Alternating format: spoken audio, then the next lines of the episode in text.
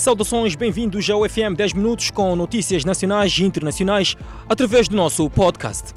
Instituições do segundo ciclo preparam, retoma, segura as aulas. Previsão de reinício está para dia 1 de outubro. No âmbito da preparação para o reinício das aulas presenciais no contexto da Covid-19, a Direção Provincial da Educação, os Serviços Provinciais de Assuntos Transversais, a Direção Provincial de Saúde e Delegação Provincial do INAI foram ao terreno para aferir a conformidade para o retorno às aulas. Neste trabalho foi apurado que 17 escolas públicas têm condições para o reinício e 7 não têm.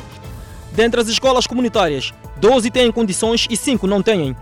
Por outro lado, dentre as escolas privadas, 12 têm condições, 4 não têm e algumas das escolas estão a criar condições para responder ao reinício das aulas. Informais nos mercados voltam gradualmente a vender em lugares impróprios nos mercados. Quando passam três meses, depois do trabalho de requalificação e reorganização dos mercados.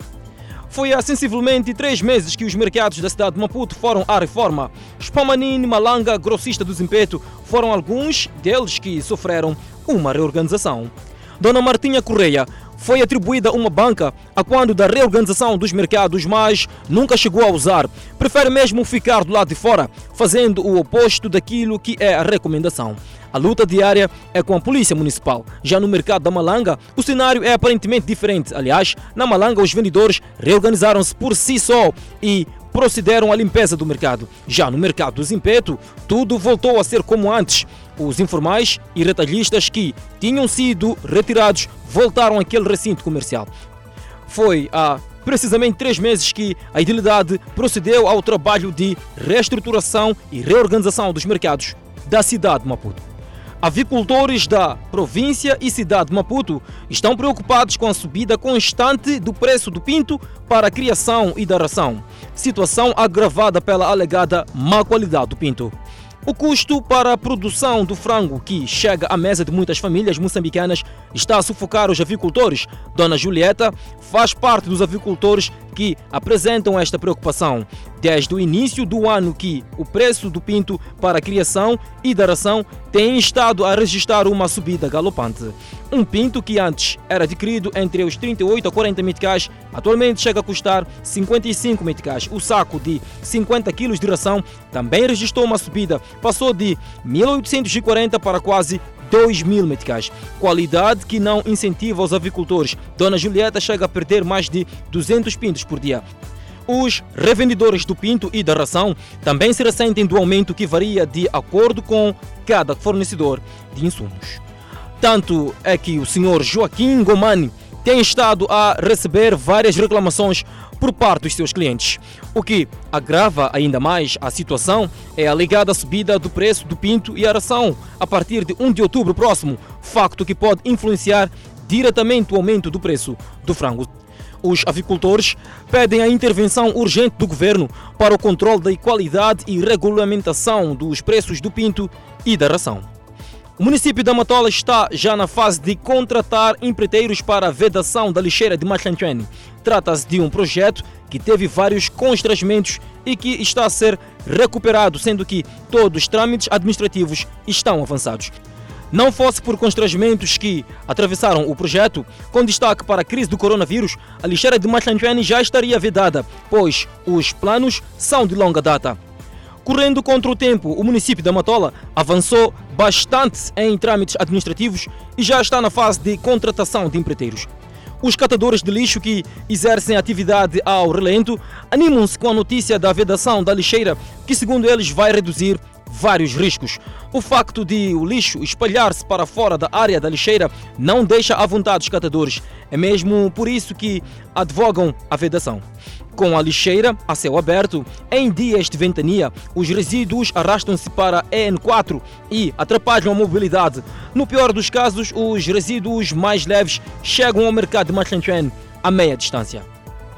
Proprietários de barracas demolidas na entrada da Avenida Nelson Mandela, próximo à estrada circular de Maputo, recebem compensação de um privado depois do anúncio do município para retirada neste espaço é o plano de requalificação e reorganização dos mercados. E o município de Maputo já avança com a demolição de várias barracas construídas nos passeios. O município de Maputo tem vindo a levar a cabo uma campanha de retirada de barracas nos passeios e espaços públicos. Duas propriedades foram demolidas no bairro de Ulene, alegadamente por ordens do tribunal. Trata-se de um conflito que opunha três famílias do quarteirão 104. O Conselho de Ministros realizou no dia 29 de setembro de 2020 a sua 36ª sessão ordinária. O governo apreciou e aprovou a resolução que nomeia Susana da Graça Saranga Laforte para o cargo de presidente do Conselho de Administração da Autoridade Reguladora de Águas, IP.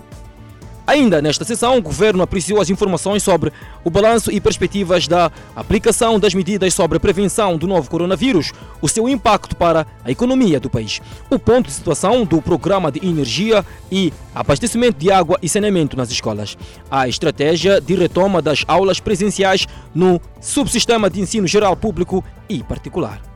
O relatório de petições tramitadas na administração pública no primeiro semestre de 2020. Durante o período, foram tramitadas nas diversas instituições públicas ao nível nacional 851.313 petições, das quais 34.625 transitadas do semestre anterior, tendo sido concluídas 802.453, o correspondente a 94,26%.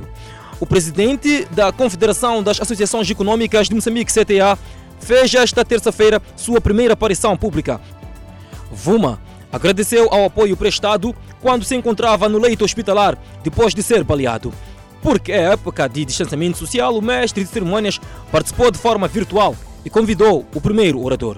Vuma, nesta primeira aparição pública, não deixou de agradecer ao apoio que lhe foi prestado no período da convalescença com o objetivo de forjar as parcerias entre Moçambique e a África do Sul em meio ao período pandêmico que o mundo atravessa, o Seminário Virtual de Negócios e Investimentos junta vários interessados de Moçambique, bem como da África do Sul, que estão expectantes num setor energético com várias oportunidades adjacentes.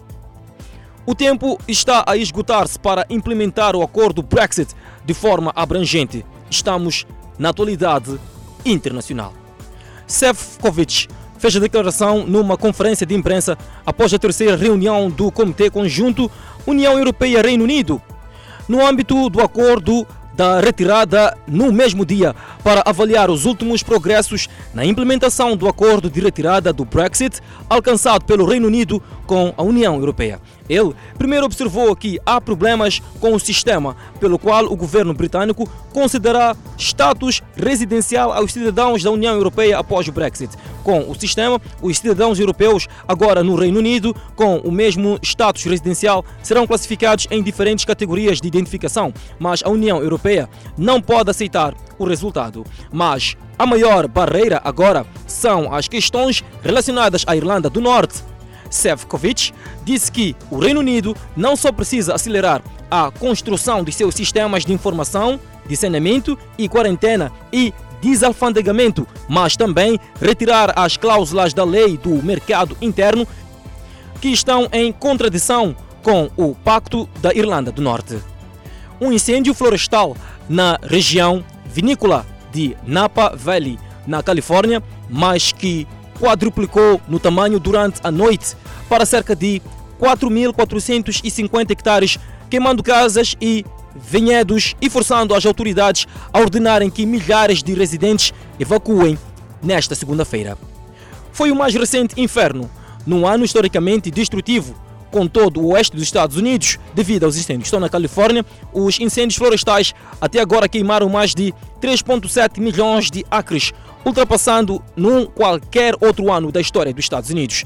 Desde 15 de agosto, incêndios no estado mataram 26 pessoas e destruíram mais de 7 mil estruturas.